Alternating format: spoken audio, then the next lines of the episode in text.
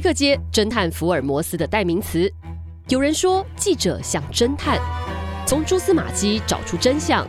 但记者也不只是侦探，调查的不仅是独立案件，更是事件背后的系统弊病。听贝克街一九八一，跟着天下记者的脚步，走进新闻现场，抽丝剥茧，找回公平正义。各位听众朋友，大家好，欢迎收听贝克街一九八一，我是主持人李洛梅。贝克街一九八一是讨论天下杂志调查报道和新闻幕后与追踪的节目。那其实，在去年底的时候，我们的记者蔡立勋他写了一篇报道。那故事的主角呢，是一位台湾建筑系的老师，然后他跑了非常远的地方，到了土耳其跟叙利亚的边界，要去盖房子。那当然，这个故事其实那个时候引起了很大的回响。当然，对我们来说，对我来说，就对这个人产生了更多的好奇。于是今天呢，我们就把主角请到了我们的节目现场。那我们要欢迎是土耳其。毕尔肯大学建筑系的助理教授，也是台湾雷伊汉勒世界公民中心执行长邱振宇老师。哎，若梅你好，邱老师，我想要先让你来说说，你看，连我我要念这个名词，我都觉得念得很辛苦。雷伊汉勒，这到底是在哪里？哦，雷伊汉勒是在土耳其的东南边，然后它就是刚好在边界上，它离边界大概只有三公里。那他很不幸啊，因为他真的是离叙利亚太近了。所以说，过去这九年，他收了很多很多难民。嗯哼，那他大概距离台湾多远啊？多远呢？哇，真的是应该是八千公里吧？八千公里，对，八千公里就坐飞机也要坐个很起码八九个小时以上。对，就是我们通常台北伊斯坦布尔直飞嘛，大概十一个小时、十二个小时，再往下走，然后再往下走，再两个小时，嗯，然后到了以后再坐车四十五分钟。你就可以到边界了，才到边界。可是这个边界，老师，你当时到底是为什么会去这个地方？嗯、呃，因为我们台湾外交部一直对这个所谓的国际人道救援援建案一直长期有耕耘，所以说大使我们驻啊、土耳其的郑大使他说求能不能帮个忙，因为我们真的找不到建筑师，没人去啊，连我。学校的老师，因为我在土耳其教书嘛，他说：“求第一个，我不去，去会死；第二个，你去你也会死；第三个，就算你死也盖不出来，所以说不要盖。”那个时候都没有人要去的几个原因，当然就是我觉得大家很直观的就会想到，因为那就是一个战乱动荡的一个地方，安全可能会受到这样子的疑虑。是的，你为什么敢？我我之前是研究建筑历史跟理论嘛。我我一直觉得这个时代最大的问题就是生命的不平等这件事。我们一直走向一个极化的社会，有钱跟没钱，所有的专业，也许我这样讲太偏颇了，都是帮最有钱人赚更多的钱。生命的平等、社会的公正跟公义这件事情是不存在的，也不存在建筑的实践。在学校都是骂人嘛。骂完之后，你看起来很温和，不像是会骂人的老师。骂完之后，今天有这个机会，那我就跟我自己讲，那我来试一次。虽然我也不是土耳其人，我也不是阿拉伯人，但生命的平等不应该会是因为你是台湾人、土耳其人或叙利亚人而有有所分别。所以我就跟大师讲，我作为志工，你让我试一次。所以大师说好啊。反正也找不到人，你去嘛？所以你这样这样去了，那你这样子算起来，已经在那边待了多长的时间？四年，四年的时间，四年的时间。就像我们刚刚提到说，很多人会觉得蛮可怕、蛮害怕的。我不知道说这段时间，你就曾经在那边遇到过什么样的可能炸弹，或是什么样的恐怖攻击吗？哦，因为当时案子一开始的时候，我就找了十二个学生，在寒假的时候，就是你土耳其那边大学任教的学生，对。然后都是当地人吗？还是也有其他国家的人？呃、有其他国家的人，有埃及的啊，然后有南美洲来的，然后有伊朗的。这因为我们大概是中东地区最好的学校，所以说各国人都会来。我还记得我们寒假的时候，自己在做 workshop，也都是 volunteer 嘛。然后我们要订机票去基地查看现场啊。正在进订机票的时候，学生说：“求有五颗火箭打到这个城市了。” 我们还需要继续订吗？还要往前进吗？对，我们还需要继续订机票吗？对。然啊，另外一个印象，你那个时候的回答是什么？然后去加强大家的信心。我说，当然先不要定了，因为之后的这一这一个月啊，每天都有火箭。嗯，因为我想学生的安全是最重要的。是。然后等到我们真的是前年要开工的时候，二零一九年要开工的时候，最后我们又驻点住了一个多月。驻点的前三周，离基地三百公尺远的地方，一颗自杀炸弹就炸了，又来一颗了。嗯，所以我就问我那个学生啊，哎，怕不怕死？那我我一个学生是三个学生啊，是很虔诚的回教徒，因为现在回教徒是一定要拜五次，所以他们三个都是在都在一起活动，因为你要一起去拜嘛。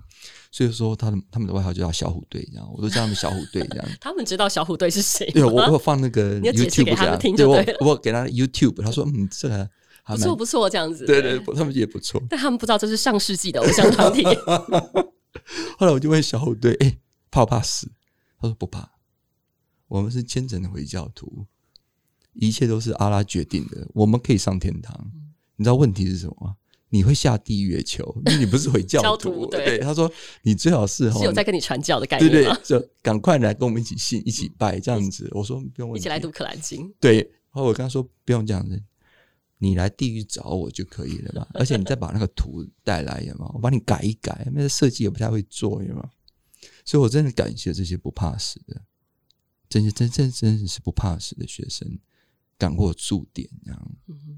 我还记得有有一次，就我我最得意的助手是一个女生叫 Celine，当天晚上我们要去嘛，我在学校安排了车去接她，去她家公寓接她。一看不得了，他妈跟着他一起等，我就知道出事了。和他妈，我下了车嘛，跟他妈问好，他妈会讲英文，他只是补了一句：“希望这是最后一次。”马上啪，眼泪就下来。嗯，那妈妈一哭，女儿当然也哭了嘛。那当然，我们还是上身，我们还是上车了嘛，前往机场。女儿眼泪擦完之后。求不要理她，我们做我们该做的事。因为刚刚女儿的眼泪是做给妈妈看的。刚刚女儿的眼泪是说：“妈妈你好烦哦。”这样，女儿跟我讲说：“我们做我们该做的事，就这样。”她女儿她现在得到了 Fulbright Scholarship，就建筑系的，全土耳其就两个两个名额，她拿到了其中一个。那现在因为我们有机会做第二个案子。可能要在约旦盖台湾约旦世界公民中心。哇哦！所以这个已经是要感觉是要延伸出去了耶。是，然后我的学生舍令所求，再干一个。你是职工，我也是职工。我真的感谢这些最聪明的学生，最勇敢、勇敢而且最慈悲的学生。我觉得在在台湾的我们，可能真的很难想象这种环境。就是说，我觉得在台湾大家。很有善心、很有爱心、愿意做职工的人也很多，但是可能真的在这个环境不同，你要面临的这个挑战跟困难就非常的不一样。那老师刚刚其实有提到了这个台湾雷伊汉勒世界公民中心，那接下来是下一个阶段是要到约旦去了嘛？嗯、但是我觉得可不可以跟大家介绍一下这个世界公民中心，它当时想要盖的一个目的是什么？然后接下来是要怎么样的运作？嗯、而且从这个之前的报道当中，我们可以理解这个场域很有意思，他希望。他不是一个讲到为难民而盖，大家可能第一个想到可能是一个避难所，他不是，他其实是一个希望大家能够工作、交流、学习宗教的一个场。是的，是的，就是这个案子，我想最困难的部分，我要很诚实的说，是关于建筑物机能的设定，因为难民问题实在是太复杂了。太复杂了。四四年市长换了三个，三个都不知道该怎么处理。你问他，他可能是不是不知道该怎么处理。当然，我想各位有看过报道了。第一个市长说他要行天宫，就民权东路二段的那个拜关公那行天宫。我说那个男生进去，那每个都变关公，因为都留胡子；女生都变成那个妈祖婆还是观世音这样，没有人知道怎么处理。那当然，这个中心它本身也有很多问题，就是说，因为它土地的问题，因为是市政府的土地，所以说本来我们一开始说要盖学校，但是市政府想一想，盖了学校之后，学校收编中央教育部管辖。那对市政府来讲是赔了夫人又折兵，连土地都被中央政府收购了。任何地方都是有政治问题。对，所以就这是政治问题。那政治问题也给了我们很多帮助，因为本来市长认为说求来哈是玩假的，结果没想到他来了三十五趟。而且还自供的方式。嗯，而且所有我带学生去嘛，薪水，然后住宿费、车马费都是我的薪水啊，我的存款。我就跟市长讲，你要我滚我就滚，你要我留下来我就帮你。他也知道这个城市没有希望，我也知道这个城市没有希望，那我们就拼一次嘛。所以说我很感谢市长，我们在做土壤地基的时候，缺三百万的土壤地基，就是没有那个土混凝土板不能放在地板上。嗯、市长说我也没钱，但是我帮你处理。嗯，你知道市长怎么处理吗？就跟军方讲，边界打开，哎，边界就打开了。市长就带怪手跟卡车去叙利亚挖了一百台卡车的土，搬回来之后就把它给填了。嗯，两个礼拜后说市长解决了。我问市长说这土从哪里来？市长一开始不跟我讲。后来死问活问，最后市长说没有啦，我们去叙利亚这样子借一点东西来 求，我们都收了十二万的叙叙利亚难民，民了弄这一百台卡车的土有什么了不起的，对不对？而且他说，你看哦，难民今天是在台湾中心，在雷汉的事，更重要的是他们踩在他们自己的国土的上面，嗯、他们回家了。哇，任何时期都有特别的非常做法，而且都有一套非常完整的论述。对对，就所以，我真的感谢市长，真的是全力支持。嗯，我还记得有一次市长啊，也真的是很挺，混凝土灌灌灌灌灌嘛，灌到马路上了，东边西边各吃了两米。嗯，厂商不愿意灌，然后厂商就把市长找来，叫市长你看怎么办？市长就看看我，看看看看场上，看看那个马路。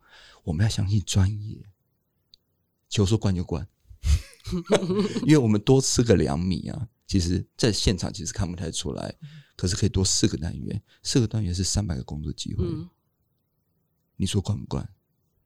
关啊！三百个工作机会。不过，老师，我觉得你说到这边哦，就是你刚刚提到市长给你很大力的支持，但是我觉得一定有一个前提，就是你取得了他的信任。我相信这个过程当中，其实一定你做了很多的事情，所以才会让他觉得他信任你，他愿意讲白了，这个就是江湖道义，他愿意帮你处理这件事情。对，所以是不是也是因为你在那边做了这些，真的是打动了他们，让他们觉得说，哇塞，一个他们没，他们可能都觉得这一个来自一个这么远的一个地方的人，长得跟我们完全不一样的人，他但是他愿意来做这件事情，他是而且他是完整的。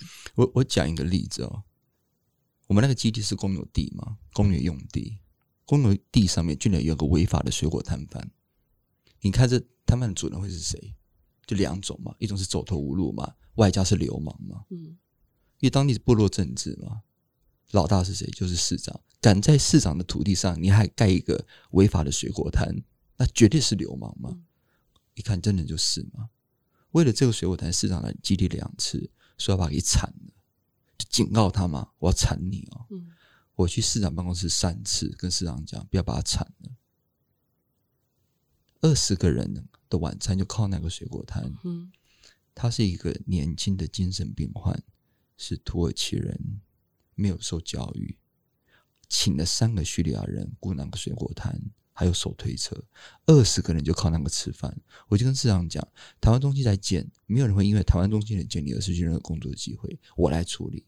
所以我就跟市长讲，我要去他家吃晚餐，就那个流氓家吃晚餐。嗯、市长会讲点英文哦。市长，我要走之前，市长说小心，His family is very violent，、嗯、他们家很暴力。嗯，你自己看着办。所以我真的就去他家吃饭呢、啊。他妈妈煮了一堆的菜，坐在地板上吃嘛，阿拉伯文的文化这样。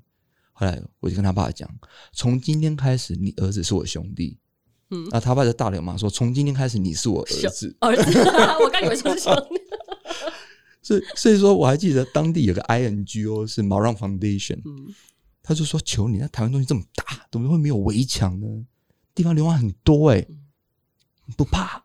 我有一个有有势力的爸爸。我说怕什么？你就把流氓请进来，流氓就会处理所有的事情，他就会照顾那个地方，那不是就解决了吗？”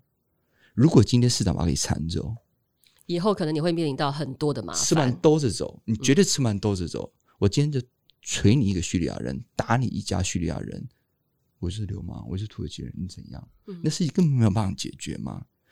所以说，当时我们石扣族学会的会长廖明斌，他有去基地两次，他就教我一句话：如果你要帮助叙利亚人，你是所有的人都要帮，市长、副市长、市议会。市政府以及路上的每一个土耳其人，地痞流氓、地痞流氓，任何人，所有人都要帮，嗯、你才帮到叙利亚人，否则不要谈，真的不要谈。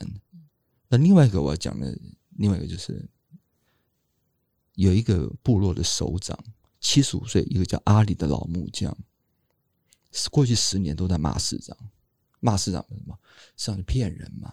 选前说什么老人津贴、老人福利呀？嗯、然后什么什么，都一样，都全呃对，呃、我是说都会骂这件事，都会骂这件事。然后骂完之后呢，我就去找这个老老先生，不要骂了啦，我给你个单元，你搬进去，免费的把单元让给你，因为他是当地市政府市最重要的工艺，马上要失传了，七十五岁了嘛。结果老先生隔天真的就把他所有的工具全部 update，然后买一堆的木头。他七年没有 practice，他就问我两件事：你要多少椅子？你要多少桌子？从今天开始，台湾中心的所有桌子椅子我免费提供。哦，老先生七十五岁。后来我带他去见市长。我去市长办公室的时候，市长的秘书说：“你可以进，老先生不可以进，因为他其实在干市长。”我说：“早就解决了。”老先生去的时候，市长跟他鞠躬，他也跟老先生鞠躬。你变和事佬了耶？对，和事佬。然后老先生走了以后，我就跟市长讲：从今天开始，你的麻烦就是我的麻烦，我来帮忙解决你的麻烦，这是我的责任。所以，其实我们会发现，我们到一个陌生的环境跟国度，你要让一件好事要成事，其实它真的是有非常复杂，而且你真的是要用，你要理解人性，其实文化。才能够把这个事情做成。是，那我们这边休息一下，然后等一下回来，我要想要跟请教老师来好好谈一谈，到世界公民中心里面做哪些事情，然后怎么样去帮助这些难民。帮助绝对不是直接给你鱼，其实你真的是在教他们怎么样去钓鱼。好，我们休息一下，等一下回来。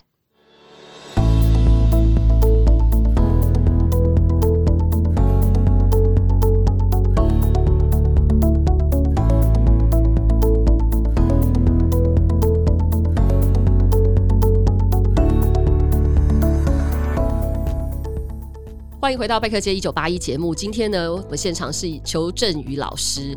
老师呢，在叙利亚跟土耳其的边境盖了一个世界公民中心。在我们前一段，其实聊到了。呃，其实要让一个事情要成功，其实你已经不是单纯做一个建筑师的角色了。是的，其实也就是我们知道到一个陌生的地方，其实要让一件事情成，它其实是绝对是有非常多复杂的因素，尤其是在一个这么混乱的一个地方。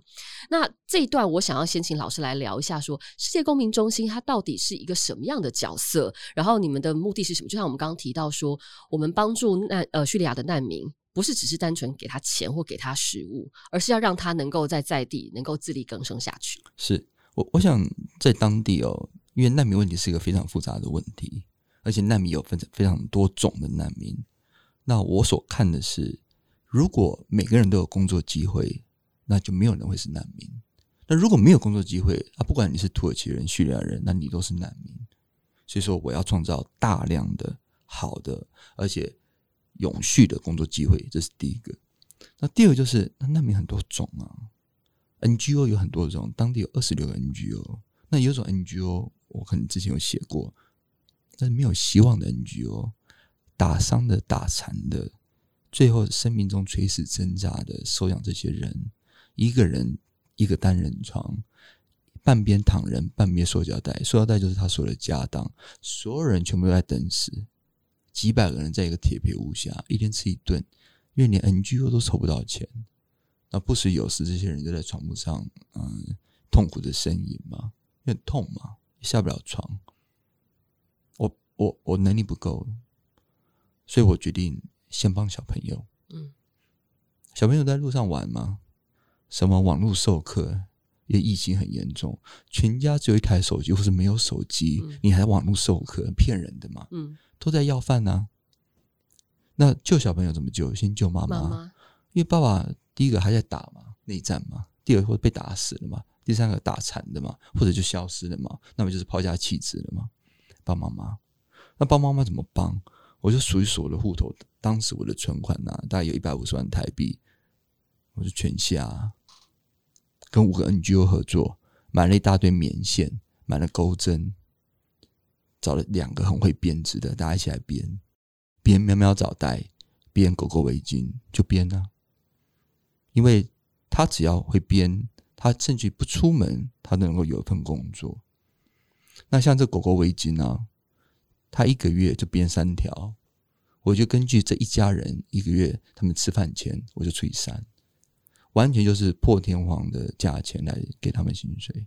他们一定要活下来，妈妈一定要活下来，这样小朋友才能够活下来。老师，在我们其实现场就可以看到刚刚你说的这个狗狗围巾跟喵喵澡袋，对不对？像这个围巾，我看到它真的非常可爱，因为它完全是有一个狗狗的造型，一个大头在围巾的这一端。是的，对。那这个东西它完全就是他们手工做，是是。可是像如果我们今天要。呃，你等于是先跟他们收购，那接下来那年你要怎么样去贩售这些？这个渠道是什么？哦，现在我们的官方网站都架好了，所以说我们现在是像网络实体义卖预购的动作这样子。所以说我我的目的哈，就是台湾中心它以后会是一个网络的一个平台，做一些国际的义卖品的交易，因为只有产业。只有持续的产业，创造持续性的工作的机会，才能够真正的根本解决难民的问题。因为我想我们都知道，过去这五年来，对于难民的报道是越来越少，那接下来五年可能会更越来越少。当地的所有 NGO 可能都会面临倒店的问题，因为 NGO 就是在花钱，他们从来没有想过说投资这件事情，也从来没想过真的所谓的产业这件事情，或者我要讲更白，赚钱这件事情。你赚不了钱，你就养不了人，养不了人就全部都会死。所以我就觉得台湾中心很重要，就是要产业。那只是因为我们现在有非常拮据的经济状况，因为所有的费用都是我一个人的薪水跟存款在支撑，所以说我们从最简单的开始做。做一些很可爱的编织，然后之后我们这些澡袋、喵喵澡袋会放。它等于是把那个肥皂放进这个澡袋里面，然后你就可以搓这样子，直接搓。对，可以这样。老师在现场已经搓起来了。对对，可以这样搓。因为我就跟那个叙利亚的那些妈妈讲，第一个台湾人都没有头发，因为我是光头这样。然后第二个就是那个哈勒波肥皂，你知道。它是橄榄油跟月桂果油做的，很天然的，对，很天然。可是它是自然干法，它是两百七十天，就那个肥皂很硬，跟个砖一样，而且不容易起泡，对不对？对，因为它还有很多橄榄油在里面，嗯、那个那个硬的跟砖一样，你这样下去嘛，你头不就破了吗？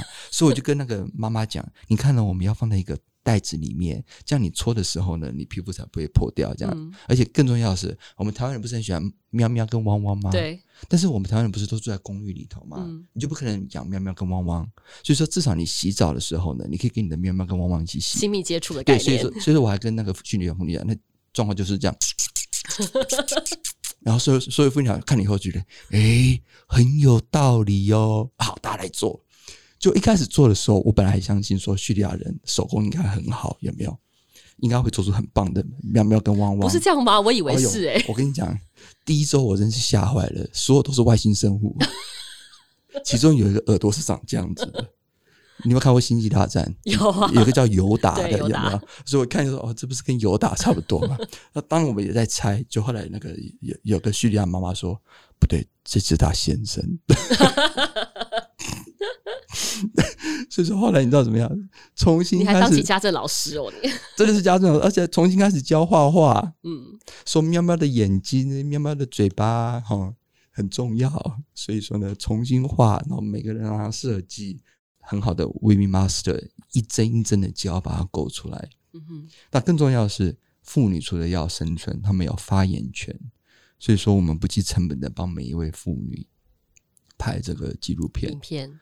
让他们化身为这只喵喵或汪汪，讲他们过去经历的这些事。嗯，老师，现在这个目前它的那个销售的情况怎么样？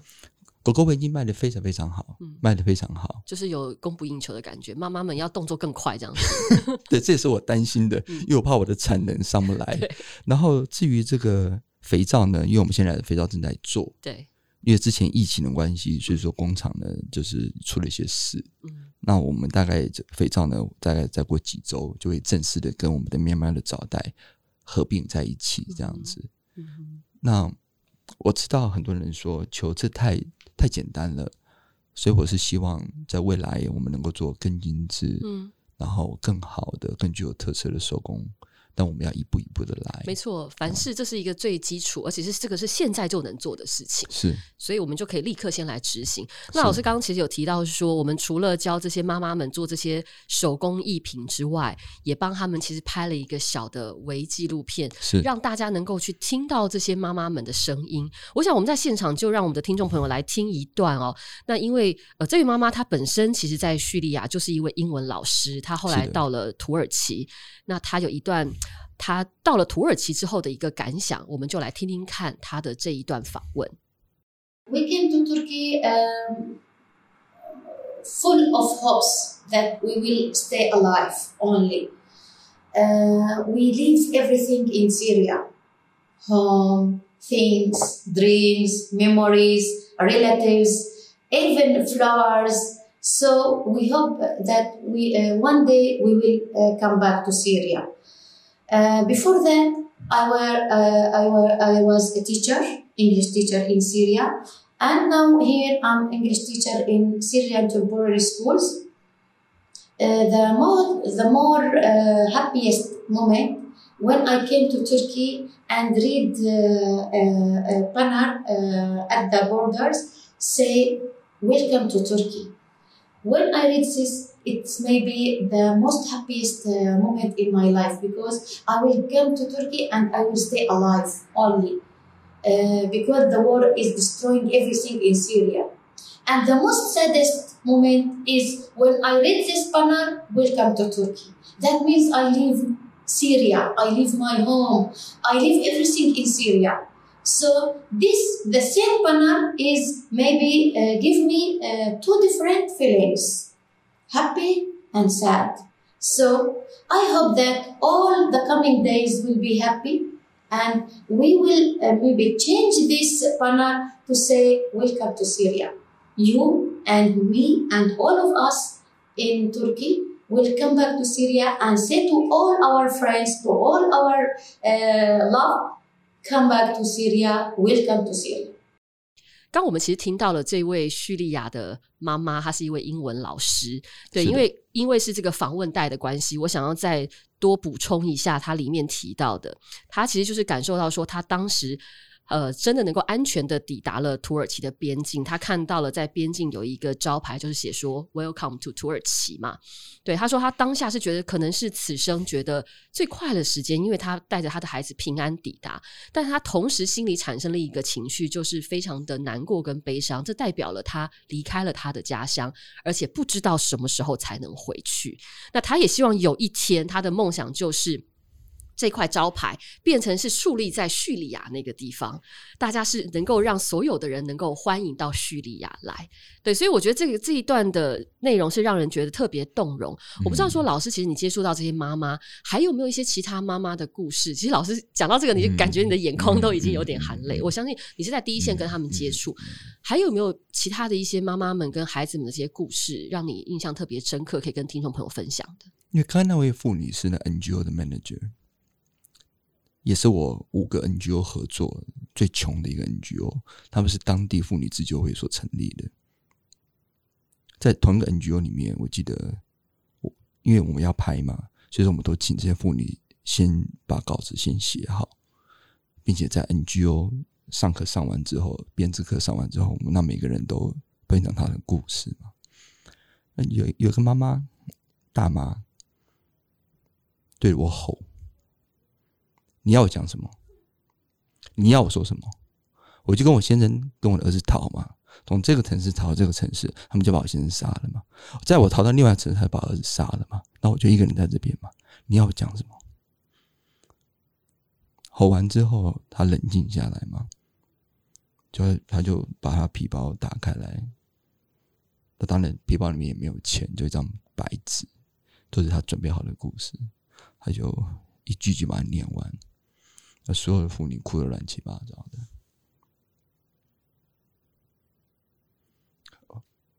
他们都是是写什么？他从他一些他逃难的细节，因因为这些妇女，他们从来没有人听他们讲，他们也从来没有发言权。而拍片这件事情对他们来讲也是道德的底线，因为作为一个虔诚的。阿拉伯的苏尼 Arabic 的回教徒，露眼睛拍被拍摄已经是啊、真的是道德的底线。他们也豁出去了，因为他们知道今天拍这个片不是为他们拍，是为成千上万的叙利亚人还在叙利亚境内的那些人拍。因为我讲没有新闻嘛，没有新闻的状况是怎么样？今年冬天，因为新冠疫情，在所有的难民营区造成群聚感染，估计这一千万难民大概要死一百万。但是你今天你在国际间看到任何一条新闻吗？没有新闻啊？为什么没有新闻？当然就没有新闻啊！联合国管理直接或间接管理的营区爆发群聚感染，谁要负责？爆发群聚感染之后，连体温计都没有，谁要负责？那既然没有负责。没有人愿意负责，就不要有新闻嘛。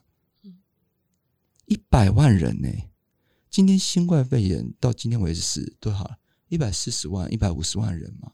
可是光是在叙利亚北部就要死一百万。那阿萨政权境内呢？美国在前几个月进行更强烈的一波的所谓的经济制裁，所有药物不准进叙利亚嘛。我驻守的瓦利，他有九个姐姐，一个姐姐没逃出来。几个月他就说。根本没有人敢上街啊！物价的飙涨是一个糖的价钱是原本的五百倍，怎么活？不要活了吗？若美，我我跟你讲，我在那边真是看不到希望，嗯，所以我就决定，希望是在自己手上，嗯，我就做这那一次，嗯，我也跟。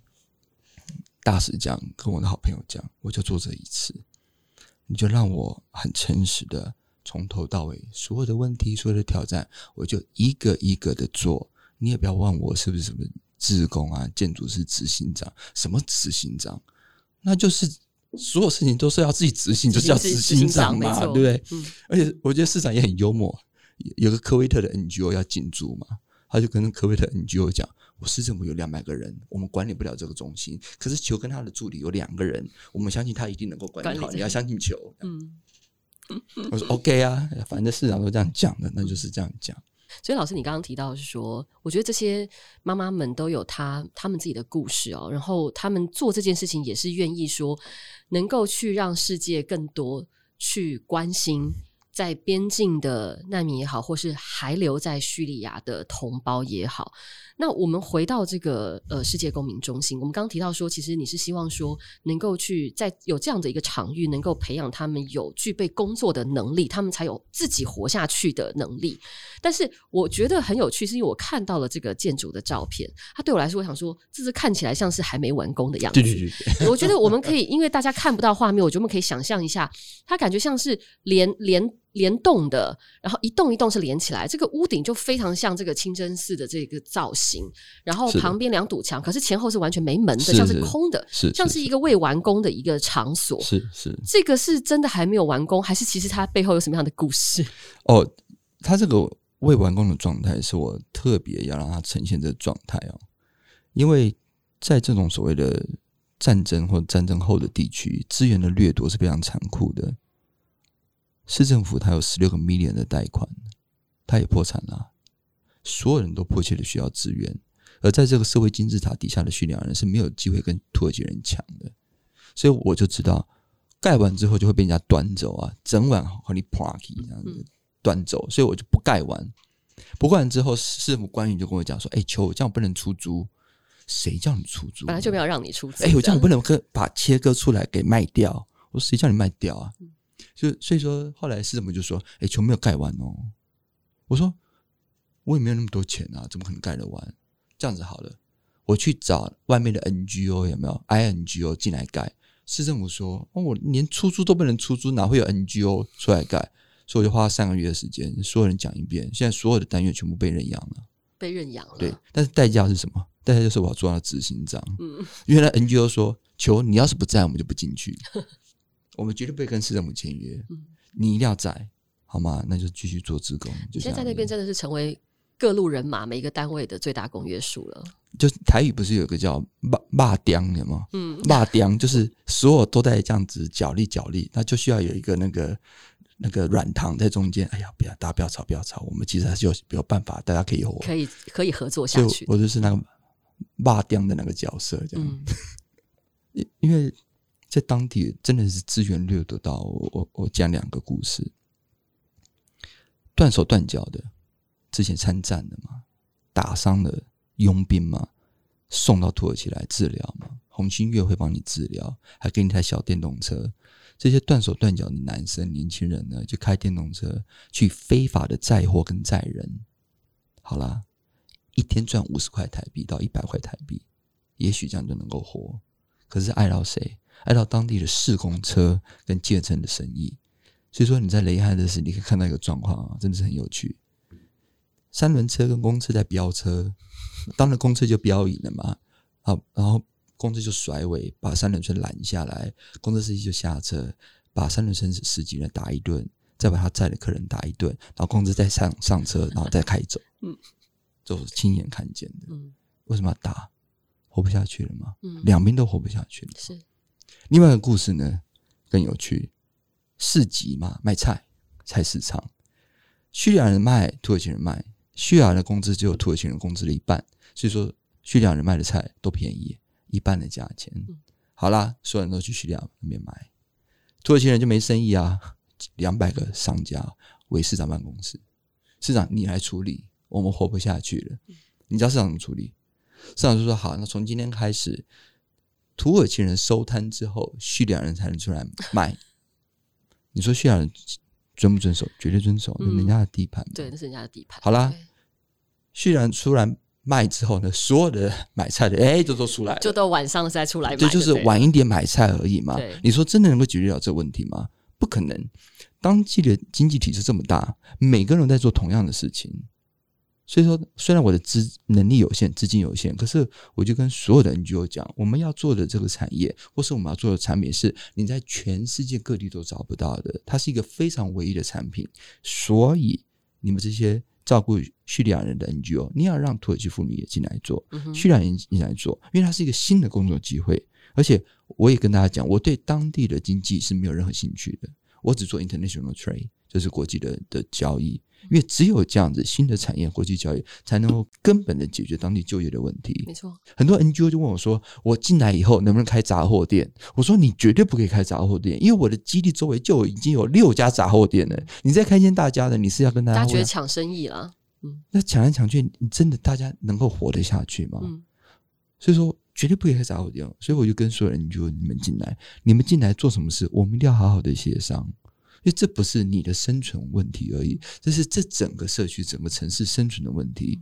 我们就这么一点资源，我们要投资新的产业，然后做国际贸易，这样才能够活。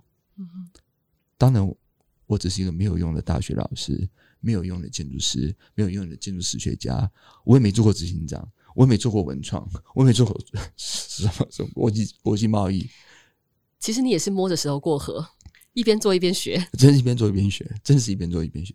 但是我就跟我自己讲，我知道有一天我一定会失败，而我在我之前我也没看到成功成功的案子。嗯、你知道，三个月前我跟 UNHCR 就联合国呃那个难民救难总署在哈泰的分部开会，开会哦，他说求。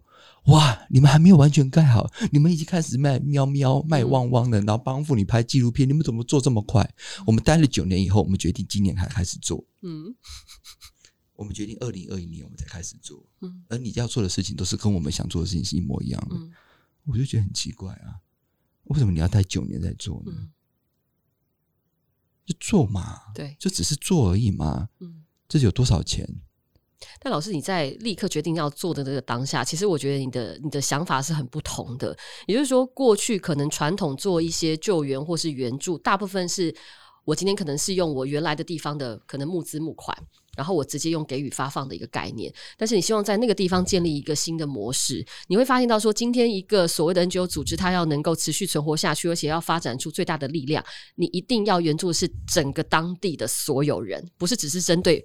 特定的单一族群跟对象，它接下来才会变成是一个一个生态圈，一个社社小社会，是继续才有办法成功下去。我觉得这是一个一个非常重要的一个经验跟例子。但是当然，我觉得老师刚刚有提到是说，呃，其实当然我们对于这些事情，因为看多，真的会有，还是会有点悲观跟辛苦。但是对你来说，你还是在这个呃困难当中，试图积极的去找出一条路来执行。是，所以老师其实这次回来台湾，基本上还是希望能够去找到更多的资源。你回来两个月了嘛？但是好像下个月就要再出发了。是是，嗯，回来台湾有没有想要寻求什么样更多的资源，然后能够让你这个计划能够继续的进一步下去？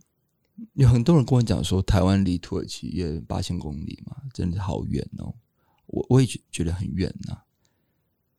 但是如果我们在平心而论，台湾何尝不在寻求这整个国际社会对台湾公正公平的对待？无论台湾是什么，嗯，在这一块土地上生存的人都希望公平公正的对待。而叙利亚人现在也在寻求同样的事情，不是吗？而社会的公正跟公义什么时候能到，我不晓得。